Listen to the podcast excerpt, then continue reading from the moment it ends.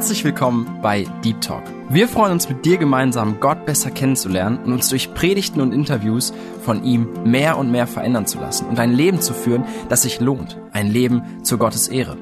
Unser Anliegen ist es, mit dir über Themen zu sprechen, die tiefer gehen. Also eben nicht Smalltalk, sondern Deep Talk. Sei dabei und lass dich herausfordern. Hallo und herzlich willkommen zu einer neuen Folge von Deep Talk. Ich habe heute zu Gast den Waldi und den Philipp. Vielen herzlichen Dank für euren Dienst, dass ihr hierher gekommen seid. Das ist ja schon echt eine Gebetserhörung, dass das hier überhaupt zustande gekommen ist. Genau. Herzlich willkommen an dieser Stelle. Ja, wir können dann erstmal direkt durchstarten. Wer ist hier so mutig und möchte anfangen? Einfach frei raus. Hm? Hm? Okay.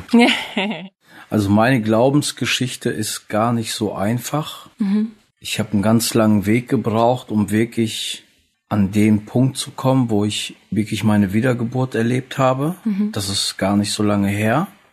Es war vor dreieinhalb Monaten im Hoffnungswerk. Davor war ich allerdings 22 Jahre schon in der christlichen Landschaft unterwegs. Durch verschiedene Gemeinden gegangen. Ich habe auf einer Bibelschule gearbeitet. Genau, also das, das vorab. Also ja, mein, mein Name ist ja auch Programm. Ich bin auch Russlandsdeutscher. Mhm. Meine Mama war in einer der konservativsten Gemeinde, die es ja sozusagen auf diesem Planeten gab. Mhm. Gibt, die ist immer noch da. Also ich kenne das auch. Bin allerdings mit sieben Jahren oder so habe ich, ja, also ihr gesagt, ich will das alles nicht mehr. Ja, bei mir war es so, ich habe ich habe keinen Vater, ich kenne meinen Vater nicht. Meine Mama ist körperlich behindert und war deswegen auch hoffnungslos überfordert mit mir alleine. Und ja, deswegen bin ich dann irgendwann, ja, es hat so meine Heimkarriere angefangen. Mhm. Bin durch drei verschiedene Heime gegangen. In dem Alter ab sieben Jahre dann, oder wie? Ja, genau. Okay. Ja, und ich sag mal so, um das abzukürzen, ich habe irgendwann angefangen, Drogen zu nehmen, bin kriminell geworden. Mit zwölf Jahren bin ich heroinabhängig geworden. Mit 16 Jahren ist meine Gefängniskarriere angefangen, also hat sie angefangen. Und im Grunde genommen, ja, ging sie bis ich 23 war. Also ich war in diesen sieben Jahren, war ich sechs Jahre inhaftiert. Und ich muss sagen, bis zu diesem Zeitpunkt war für mich, ich kannte Jesus einfach gar nicht. Ich wusste auch nichts von ihm. Also bist du damals zu deiner Kindheit, hat deine Mama dich nicht mitgenommen und du warst ja. nicht in Kinderstunde und so? Ja, ich war schon in der Kinderstunde. Ich kannte irgendwelche Geschichte, aber ich kannte mhm. Jesus nicht. Ich ja. wusste auch von Jesus nichts. Und ich muss dazu sagen, ich habe auch, ich habe es nicht gehasst, aber ich habe mich geschämt dafür, aus einem Elternhaus zu kommen. Also, weil sie in unserem Stadtteil einfach sehr verschrien waren. Mhm. Da hieß es immer, ah, die Baptisten, die Baptisten. Und ich habe mich geschämt. Ich wollte nicht dazu gehören irgendwie.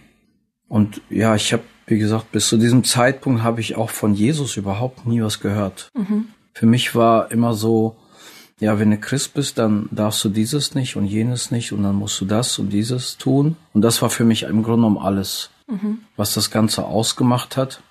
Und das wollte ich nicht. Mhm. Genau. Und ich bin in einem Freundeskreis aufgewachsen. Also im Grunde genommen meine ganze Gefängniskarriere und Drogenkarriere. Das war alles in einem Freundeskreis, der, also unsere Eltern waren alle in der gleichen Gemeinde. Mhm. Genau, wir waren ungefähr so 15 Jungs. Ja, also das Ende vom Lied war zum Grunde genommen in unserem Freundeskreis ungefähr 70 Jahre Gefängnis verteilt worden sind. Okay, krass. Also die wirklich ausgebrochen sind, sie im Elternhaus. Genau. Dann mit 23, nach meiner letzten Inhaftierung, bin ich in eine Gefährdetenhilfe gekommen. Wo war das? Welche Gefährdetenhilfe war das? Mm, ja, es hat angefangen eigentlich mit Bad Alsen. Okay. Aber letztendlich war ich in Paderborn. Also ich war in drei verschiedenen Gefährdetenhilfen. Mhm. Genau. In einer Gefährdetenhilfe habe ich irgendwann mal auch ein Übergabegebet gebetet. Also ja, da war es einfach Programm, dass du Bibel liest. Und ja, ich muss im Nachhinein sagen, so, mh, mm, ich habe die Wahrheit der Bibel, die habe ich verstandesmäßig verstanden. Also ich habe das für mich angenommen und habe dann, ja, im Grunde genommen eines Tages dann ein Übergabegebet gebetet. Und ja, weil ich damals sowieso gezwungen war, in der gefährdeten Hilfe bestimmte Dinge zu tun und bestimmte Dinge nicht zu tun, habe ich es halt gemacht. Mhm. Und habe für mich immer so den Glauben gehabt, okay, das ist jetzt Christsein. So, ich habe ja Jesus mein Leben gegeben und jetzt muss ich mich anstrengen, halt ähm, das irgendwie umzusetzen, halt. Mhm. Ne? Hab das Ganze vier Jahre lang mitgemacht, aber habe irgendwie auch gleichzeitig gemerkt, dass es nicht echt war. Also ich habe in meinem Herzen habe ich so vieles drinne gehabt, was nicht zu dem gepasst hat, was ich aber leben wollte. Mhm. Und ja, habe dann ein irgendwann mal einen Gemeindeausschluss gehabt, der wirklich sehr sehr weh tat. Und das war dann für mich so so so so ein Moment, weil ja ich sag mal so der rote Faden in meinem Leben, der der mich begleitet hat, eigentlich seit meiner Geburt oder seitdem ich ein Kind war und denken konnte, war immer Ablehnung. Mhm. Ich habe irgendwann mit sieben habe ich im Heim erfahren, dass mein Erzeuger im Grunde genommen irgendjemand in Russland war, der meine Mama vergewaltigt hat. Und das habe ich mit sieben erfahren. Und da hat das irgendwie angefangen, dass das etwas mit mir gemacht hat. Mhm. Und als ich diesen Gemeindeausschluss hatte, ich konnte das nicht verstehen, weil das war das erste Mal, dass ich überhaupt irgendwie eine Familie hatte. Und dass dann gesagt worden ist, ja, weil mal das, das passt nicht und deswegen musst du gehen. Und das habe ich nicht verstanden. Mhm. Und das war für mich dann gleichzeitig so, okay, die Welt, die wollte mich sowieso nicht. Die Justiz hat's mich eh auch immer abgelehnt. Meine Familie tut es eigentlich bis heute. Und ja, was ich eigentlich so durch mein Tun und durch, durch, durch mein Leben eigentlich, eigentlich wollte ich nur geliebt werden. Ich wollte mhm. angenommen werden. Und das konnte ich dann nicht verstehen, weil für mich hat das dann so den Anschein gehabt, okay, Gott, du willst ja dann auch nicht. Also du hattest immer das Gefühl, dass du nicht liebenswürdig ja, genau, seist, also genau, so auch ja. nicht von Gott. Ja. Genau, und das, und das, ja genau, das Ende vom Lied, dass ich dann sogar dachte, okay, Gott, du willst auch nicht halt, ne? Mhm. Also weil dein Bodenpersonal, das mhm. lebt es ja so aus halt, ne? Mhm. Genau, und ja, ich bin dann aus diesem Rahmen sozusagen raus. Also ich bin damals fluchtartig aus Paderborn, das war alles in Paderborn, bin ich dann weg. Wie alt warst du da? 27. Okay. 27 und genau, ich wollte von Kirche nichts mehr wissen, ich wollte von Gemeinde nichts mehr wissen, ich wollte von Christen nichts mehr wissen. Aber ich hatte immer in mir so eine Sehnsucht, dass es da noch mehr geben muss. Mhm. Ich habe es noch nicht verstanden. Ich wusste nicht, was es ist. Mhm. Und ich hatte immer, immer irgendwie den Glauben, dass Jesus anders ist. Ich kannte Jesus nicht. Ich wusste Jesus nur von, vom, ne, ich kann ja die Bibel, ich habe sie ja auch gelesen. Mhm. Aber er ist, er war nicht lebendig in meinem Leben. Und ja, im Grunde genommen sind dann ungefähr 15 Jahre vergangen, ja, indem ich so ein bisschen mein Glück auf alle mögliche Art und Weise versucht habe zu finden. Mhm. Also ich bin jetzt nicht mehr so abgestürzt wie früher, aber halt anders. Ich habe es dann mit Partys gemacht, ich habe es dann mit Geld verdienen gemacht, mit Äußerlichkeiten, mit irgendwie, ja, etwas sein in dieser Gesellschaft, mhm. selbstständig machen.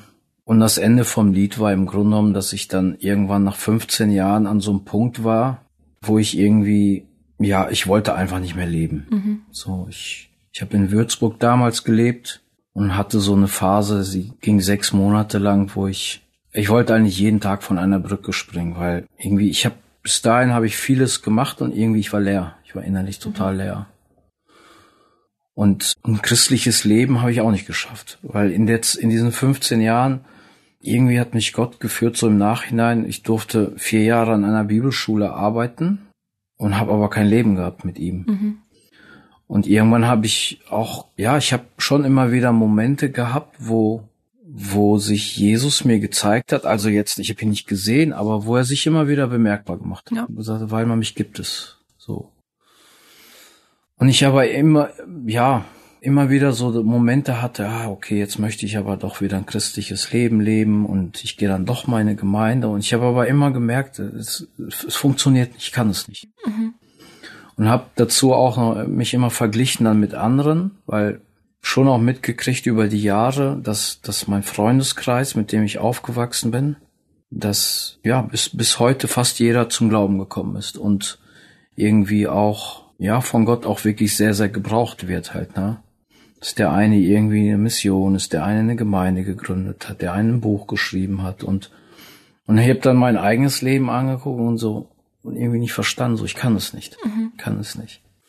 Und desto mehr ich mir dann, ich bin dann irgendwann, also ich war auf einer Fackelträger-Bibelschule, dann habe ich angefangen, Hans-Peter Reuer zu hören, mhm. sehr viel und desto mehr ich mir das angehört habe und diesen Wunsch gehabt habe und das umsetzen wollte, desto weniger hat das geklappt.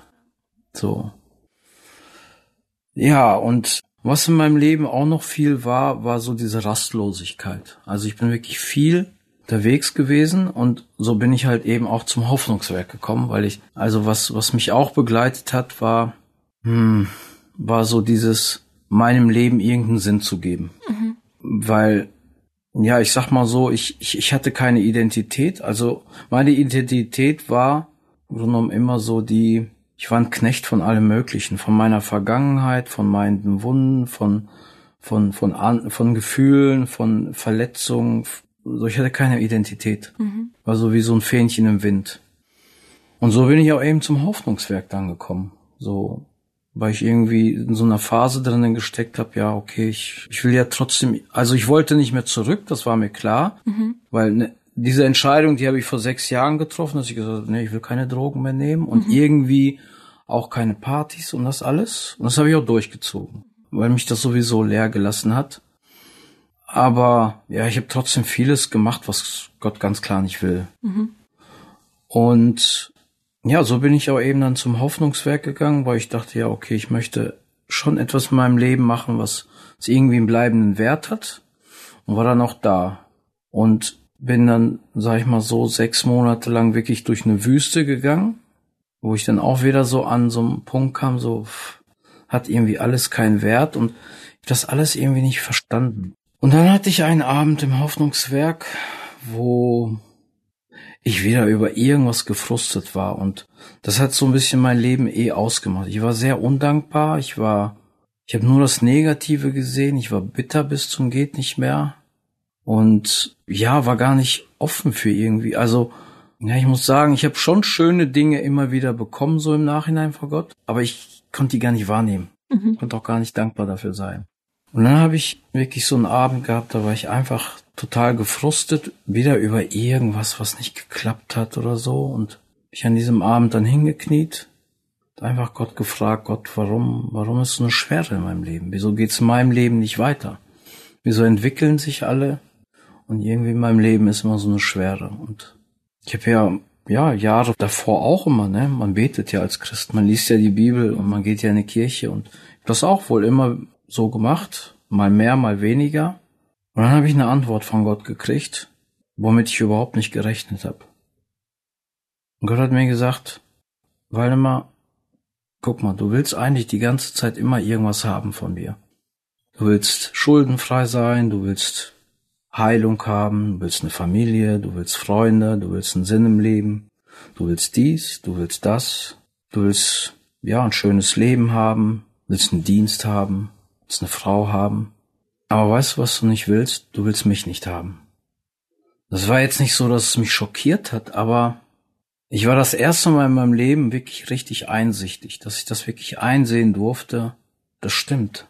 Und das war auch so, dass ich ich habe die ganzen Jahre immer um irgendwas gebeten. Herr, gib mir dies, Herr, gib mir das. Und ich bin noch ein Christ und ich bin noch dein Kind. Du hast mir doch vergeben. Und deswegen so, schenk mir doch dies. Und er hat mir nichts davon gegeben, gar nichts. Überhaupt nichts. Und habe ihn echt um Vergebung gebeten. Und das erste Mal in meinem Leben gesagt, Gott, du bist mir wirklich genug. Ich brauche nichts anderes, du bist mir genug. Und in dem Moment, wo ich das gesagt habe, und das waren so Geschichten, die ich immer wieder gehört habe. Ich habe ich hab Bekehrungsgeschichten gehört von Menschen, die gesagt haben, ja, ich habe mich bekehrt und habe so eine richtige Befreiung erlebt. Ich habe das nie erlebt gehabt. Und in diesem Abend, wo ich das so Gott gesagt habe, Gott, du bist mir wirklich genug, in dem Moment habe ich das wirklich erlebt, dass Gott wirklich wie als wenn er mir so eine riesen Last wegnimmt. Mhm. Ja, und seit dem Tag ist es so, ich habe eine Identität, ich habe Frieden, ich habe eine Ruhe, die ich nie gehabt habe. Und ich habe wirklich vieles, vieles erlebt im Leben. Ich habe Drogen genommen, Frauen, alles, was diese Welt so zu bieten hat. Mhm. Und das, was, was, was mir, Je, was mir Jesus wirklich an diesem Abend geschenkt hat, ist mit nichts zu vergleichen. Ja, und ich seit diesem Tag, das Wort Gottes ist lebendig geworden und also ich, ich fress die Bibel seit dem mhm. Tag so. Also es, für mich ist es undenkbar, die, die Bibel nicht zu lesen. Das funktioniert nicht. Und was mir klar geworden ist, wirklich, einfach auch durch das Lesen des Wortes Gottes, also was mich selber erschreckt, Jesus sagt zu Nikodemus, ihr müsst von neuem geboren werden. Das ist für mich so eine klare Sache geworden. Man kann religiös sein, man kann versuchen, Gesetze zu halten, man kann beten, man kann Bibel lesen, man kann in die Kirche gehen, man kann versuchen, sich selber zu verändern. Aber das alles bringt nichts, wenn keine Wiedergeburt gewesen ist. Und da sehe ich für mich und, und erschreckt mich immer mehr.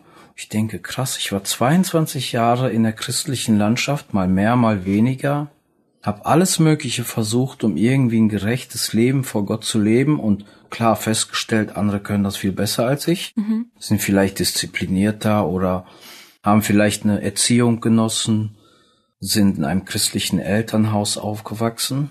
Aber letztendlich ist es für alle gleich. Ohne Wiedergeburt funktioniert das Ganze nicht. Ja, und, und habe seitdem auch ja immer mehr, also wie gesagt, ich lese jetzt die Bibel jeden Tag, also ich kann mir das gar nicht anders vorstellen. Jetzt in einem Monat ist meine Zeit im Hoffnungswerk fertig. Ich werde dann zu einer Bibelschule gehen, weil ich auch da immer mehr den Wunsch habe, für mich einmal mir wirklich dieses Fundament zu schaffen, was das Wort Gottes ist, mhm. aber auch immer mehr den Wunsch habe, weil ich glaube, dass es heute viele gibt, die das alles so machen, aber vielleicht gar keine Wiedergeburt erlebt haben. Mhm. Und Jesus sagt selber, ihr müsst von neuem geboren werden. Ihr müsst. Und das wünsche ich mir für, ja, wirklich für uns alle. Und dass wir wirklich wieder mehr dahin kommen, ne? so, worauf kommt es eigentlich wirklich an? Und es ist nicht unsere eigene Anstrengung und ist auch ganz gleich, ob jemand im Gefängnis gewesen ist oder gut gelebt hat. Letztendlich brauchen wir alle neues Leben und Vergebung. Amen. Ja. ja. Krass, als ich mir das so, du hattest mir ja vorher eine kleine Memo geschickt so mhm. und dich kurz vorgestellt und so und da habe ich mich irgendwie so selbst drin wiedergefunden, auch das, was du erzählt hast. Ich habe mich auch als Kind mal bekehrt mhm. und dann war das so, dass es dass ich das erste Mal, dass jemand in meinem Leben gestorben ist, mein Onkel, und dann waren wir auf seiner Beerdigung, da war ich 14. Und da hat der Prediger in so einem Nebensatz einfach so einen Satz fallen lassen. Ich glaube, das ist auch irgendwie so ein philosophischer Satz oder so. Es geht nicht darum, wie viel Tage dein Leben hat, sondern wie viel Leben deine ja, Tage hat. Genau. Und ich dachte so, wow, krass, ne? Und das hat einfach so in mir gewirkt, dieser Satz. Und dann dachte ich so, ja, für wen lebe ich mein Leben eigentlich? Mhm. Und zu dem Zeitpunkt habe ich mich dafür entschieden, einfach, dass ich mein Leben komplett für Jesus leben möchte. Cool. Und das war dann einfach so, dass ich dann ein seelsorgerliches Gespräch hatte und so weiter und so fort. Und da habe ich mir auch Sachen vorgenommen, was auch immer. Und ich war dann immer in dieser Bubble drin, ich muss, ich muss, ich muss. Mm, und ja. ich muss sagen, ich bin echt daran kaputt gegangen, ne? weil ich hatte irgendwie das Gefühl, dass ich gewisse Erwartungen und so erfüllen ja, muss und so weiter und so fort. Und ich konnte dem Ganzen einfach, das ging mental und alles auch gar nicht mehr und so weiter und so fort. Und dann war das so, ähm, weiß nicht, da hatte ich familiär Probleme und privat auch. Und ich wollte einfach flüchten, so wie Jona. Mhm. Und habe dann einen Au pair gemacht in Amerika und kurz davor, ich musste, ich habe meinen Job gekündigt. Ich musste meine ganzen Stunden, die ich aufgebaut habe, vorher noch abfeiern und den ganzen Urlaub. Und dann bin ich halt noch zur Jugendfreizeit mitgefahren. Und ich fand das so mutig. Die äh, Frau vom Jugendleiter, die hat dann am letzten Abend die ist dann halt auf mich zugekommen und war so ehrlich und hat dann einfach gewisse Sachen in meinem Leben angesprochen, die auch gar nicht gehen und so. Ich habe ihr gesagt, wirklich, weißt du was, ich versuche alles und es klappt einfach nicht. Und dann hat sie gesagt, ja, Johanna, du versuchst es, aber du lässt Gott einfach nicht ja, wirken. Genau. Und das, das hat in meinem Leben einfach so, ich weiß nicht, meine ganze Welt ist einfach zusammengebrochen und ich konnte sagen, ich konnte wirklich sagen, Gott, ich kann wirklich nicht mehr. Und an dieser Stelle, bitte mach du einfach. Ja. Und das ist einfach so, das, was ich davor gelebt habe, das war so Religion. Religion ist einfach immer so der Weg vom Menschen zum ja. Gott. Ich muss das machen, das machen und alles zufriedenstellen, mhm. Leute zufriedenstellen, Gott zufriedenstellen. Ja, ja. Und an dem Punkt habe ich einfach gesagt, ich kann nicht mehr.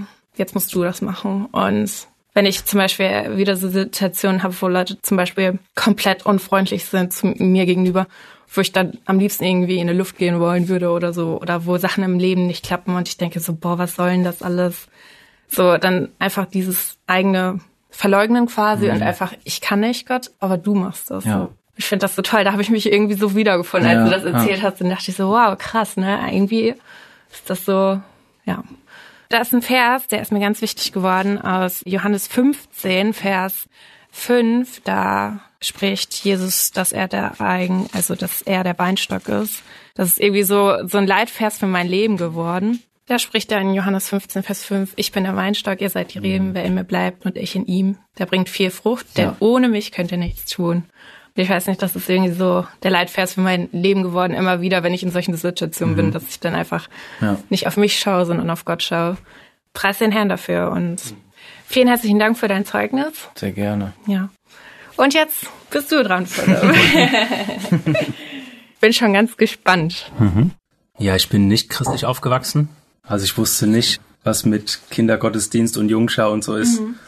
Und meine Eltern sind auch nicht christlich aufgezogen worden. Also die hatten auch kein wirkliches göttliches Fundament. Mhm. Ich würde auch sagen, beide haben eher eine mangelhafte Erziehung bekommen und hatten mit 23 Jahren vier Kinder und ein Haus gebaut mhm. und waren damit auch überfordert. Mein Vater hat sich so oft aus der Affäre gezogen, weil ihm das einfach zu viel war. Der ist zum Fußball gegangen oder hat irgendwas anderes gemacht, hat die Verantwortung nicht übernommen mhm. oder nicht übernehmen können.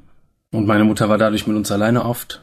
Und ich musste beobachten, wie meine Eltern sich gestritten haben, regelmäßig. Und also einen Konflikt zu haben und daraus zu lernen und darin zu wachsen, ist, ist die eine Sache.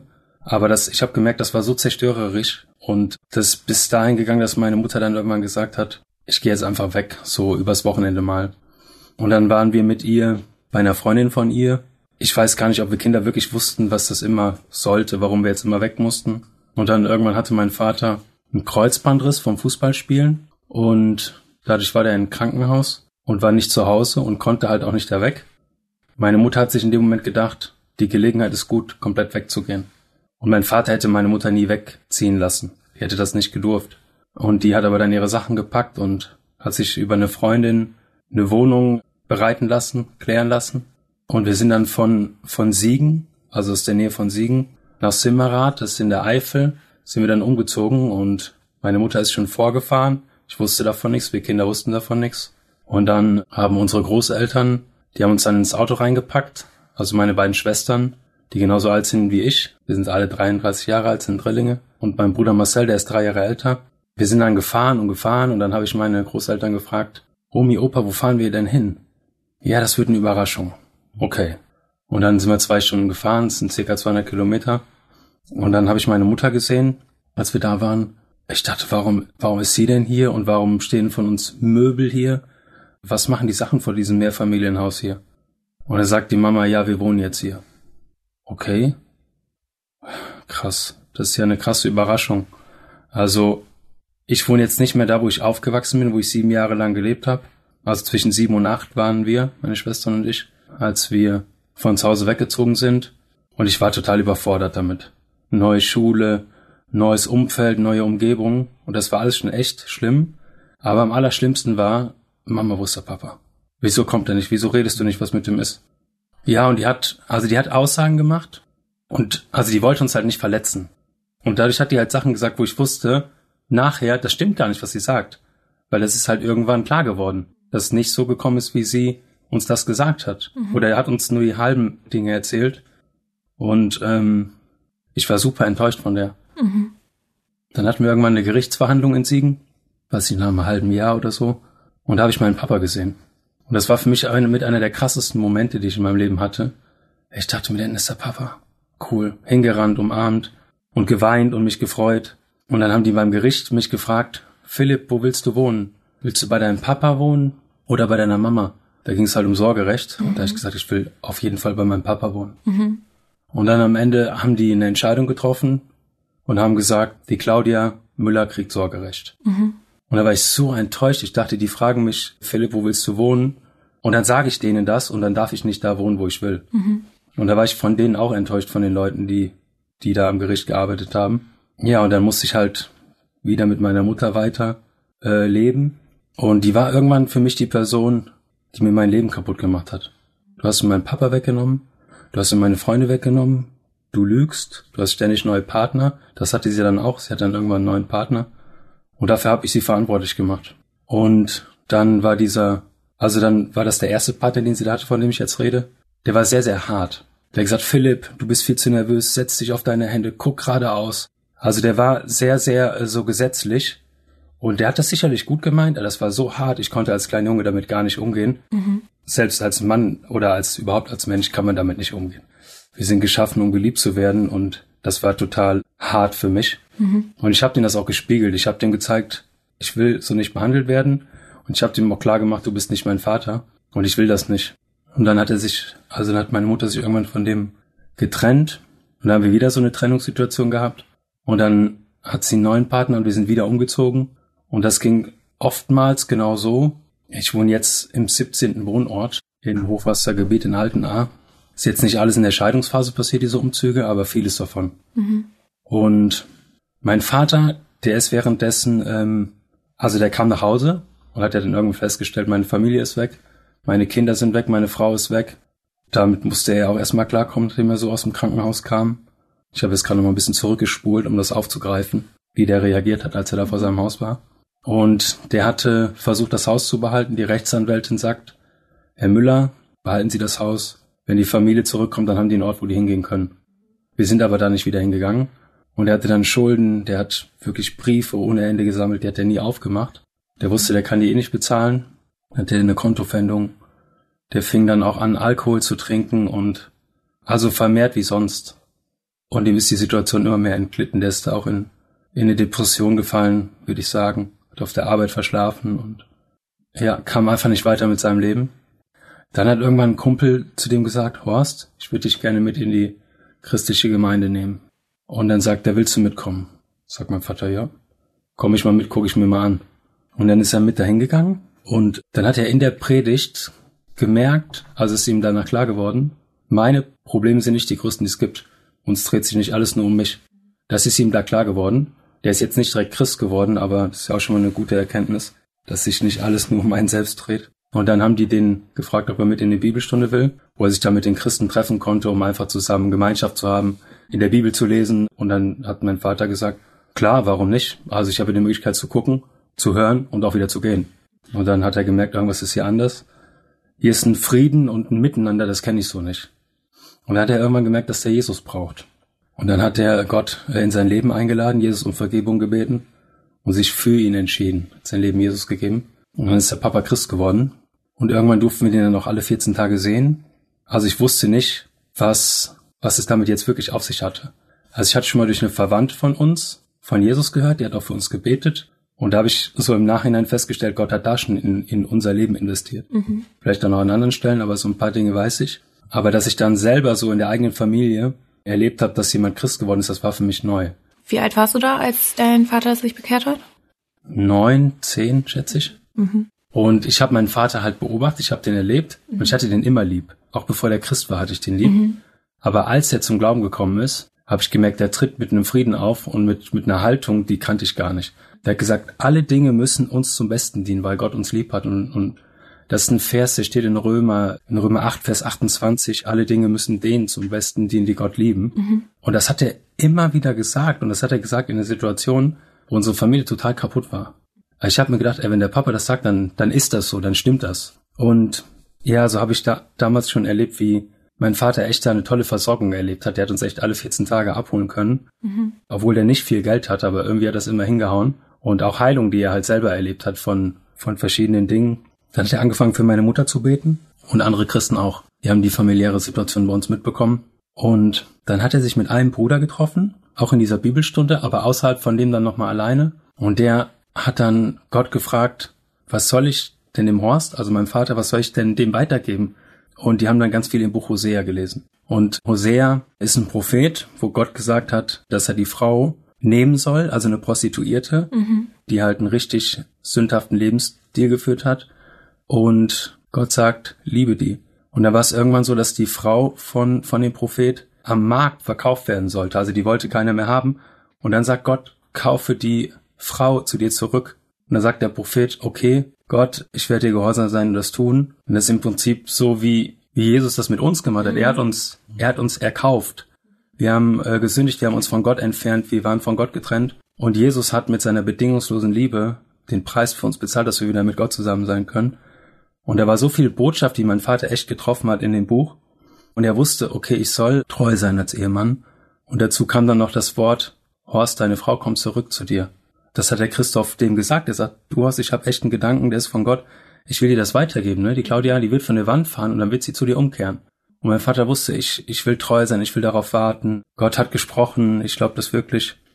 Und dann hatte der aber irgendwann eine Situation, wo er das angezweifelt hat. Der wusste nicht, wie lange so wird das dauern, äh, bis sie wieder zurückkommt und so weiter. Will ich das überhaupt noch und so? All solche Fragen gingen durch den Kopf. Und dann war er in der Gemeinde und hat eine andere Frau kennengelernt. Und das hat er der auch so deutlich gemacht, dass er Interesse an ihr hatte. Und sie, sie kannte unsere Situation, die sagt, du Horst, ich bin nicht deine Frau. Und dann wusste er, ah, ja, die Frau ist die, wo ich mal Ja gesagt habe, wo ich vier Kinder mit habe und wo Gott mir eine Verheißung gegeben hat. Und dann, äh, ja, hat Gott gnädigerweise ihn da gehalten äh, im Warten und bewahrt vor Schritten, die nicht in Ordnung gewesen wären. Und dann hat mein Vater irgendwann das zu meiner Mutter gesagt. Mhm. Die haben sich, die mussten sich ja sehen, weil wir Kinder ja ausgetauscht wurden. Mhm. Wir mussten dann sonntagsabends wieder zurück. Und da sagt mein Vater zu meiner Mutter, Claudia, irgendwann kommst du zu mir zurück. Mhm. Und die dachte halt, der ist bescheuert, verrückt geworden oder so. Ne? Also für die war klar, auf keinen Fall. Die hat den gehasst, die war froh, dass sie weg von dem war und so. Hätte ich mir auch niemals erdenken können, dass das jemals passiert. Ich weiß auch gar nicht, ob ich es gewollt hätte, vielleicht so ganz tief im Inneren ja, aber von dem, was da alles passiert war. Naja, auf jeden Fall ähm, war erst nur so nichts äußerlich erkennbar. Und für mich war es so ein Hin und Her. Ich muss jetzt wieder 14 Tage warten, dann darf ich wieder zu meinem Papa. Wieder 14 Tage warten, wieder zum Papa. Und das ist meine Hoffnung gewesen. Oh cool, ich darf wieder zum Papa. Und als ich dann wieder zurück musste, habe ich geheult und dann habe ich gesagt, Mama, ich will wieder zum Papa. Sagte, wieso weinst du wegen dem? Der hat das gemacht, der ist schlecht, dieses und jenes, ne? Und dachte ich mir, warum redest du so schlecht über den, ne? Du hast alles kaputt gemacht und redest dann auch so schlecht über den Papa, ne? Und dann hat der Hass zugenommen zu meiner Mutter, immer mehr, immer mehr. Und ich habe mich irgendwann darauf spezialisiert, die wirklich zu verletzen. Ich wusste, wo ihre Schwachpunkte waren und ich wollte, also ich wollte äußern, was ich von ihr gehalten habe, ne? von dem, was sie getan hat. Und dann hat sie irgendwann gesagt, Philipp, so können wir das nicht mehr weitermachen. Und dann hat sie mich zum Arzt getan, Psychologe, Psychiater, ich weiß es nicht. Und dann hat er mich gefragt, Philipp, wenn du drei Wünsche frei hast, was würdest du dir wünschen? Und ich habe zu dem Arzt gesagt, ich würde mir wünschen, dass ich meinen Vater wieder sehen kann, dass meine, also dass die Verhältnisse, die gerade kaputt sind, dass das wieder normal ist, ne?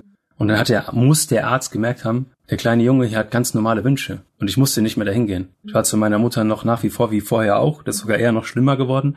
Je mehr Zeit verstrichen ist und je mehr neue Partner sie hat und je mehr wir umziehen mussten. Ich musste dann auch manchmal die Schule wechseln, jetzt nicht immer, aber auch viel zu häufig.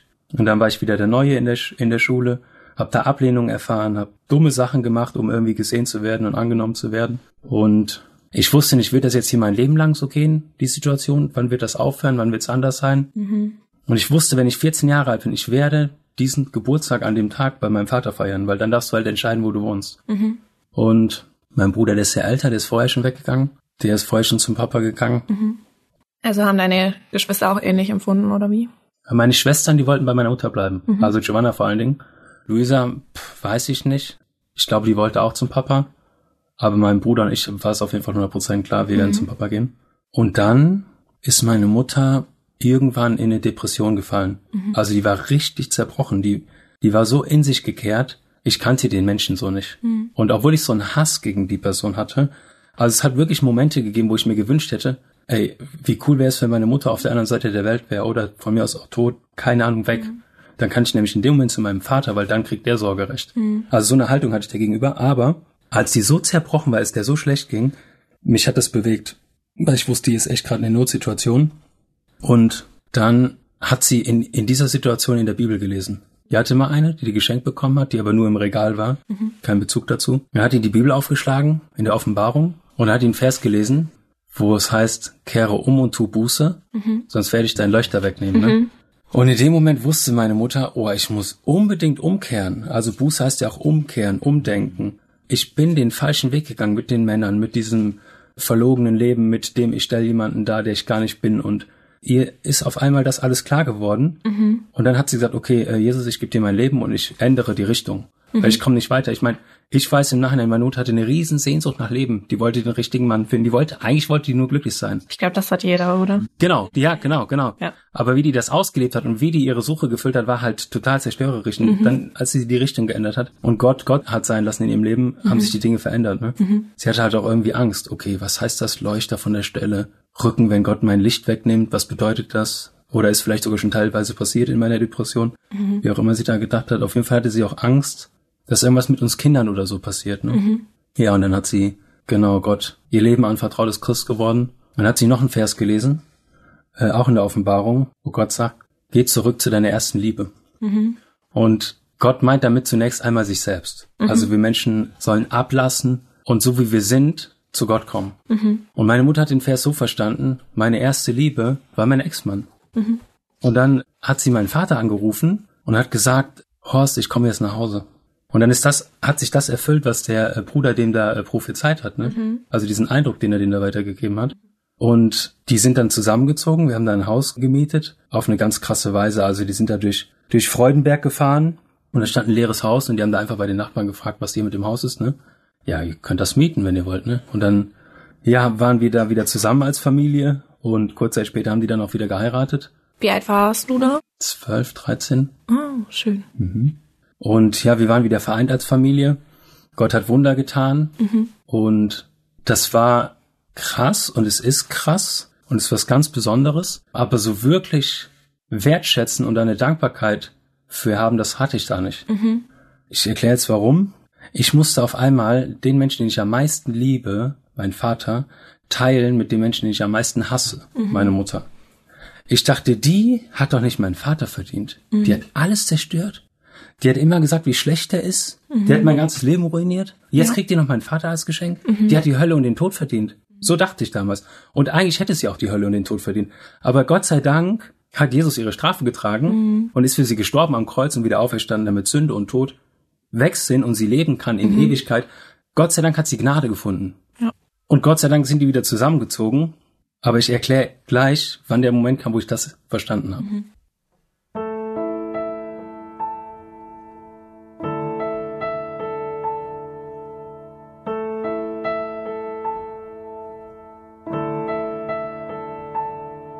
Wenn ich dran denk, was du für mich getan hast, dass du für mich am Kreuz dein Leben gabst, für meine Sünde wurdest du gerichtet, drum weiß ich, du hast mich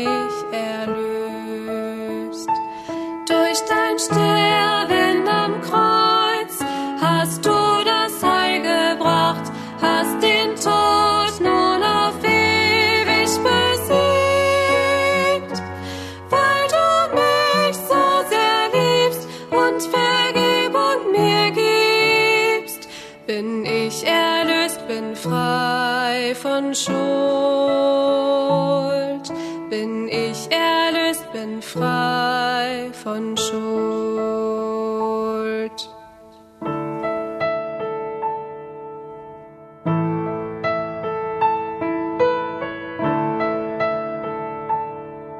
Die Gnade Gottes trägt mich durch mein Leben.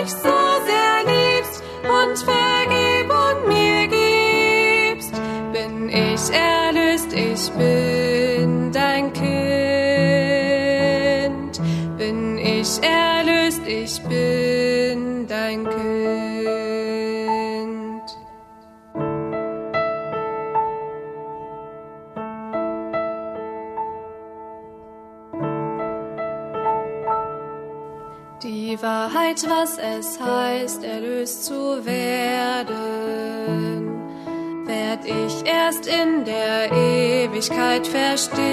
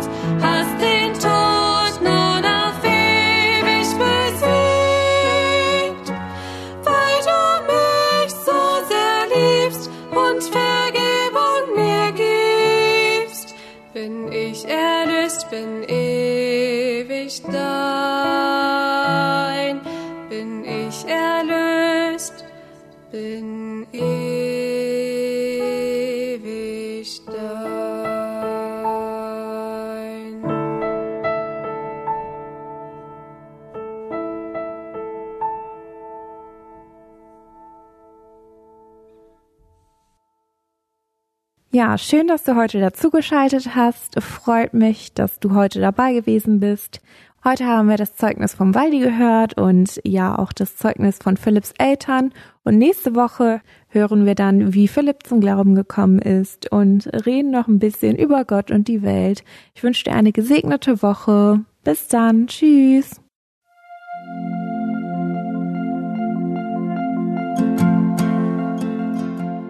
Schön, dass du heute dabei warst. Wenn es für dich ein Segen war und du etwas mitnehmen konntest, dann teile Deep Talk gerne mit deinen Freunden und fühl dich frei, auch uns ein Feedback zu schreiben. Wir würden uns da sehr darüber freuen.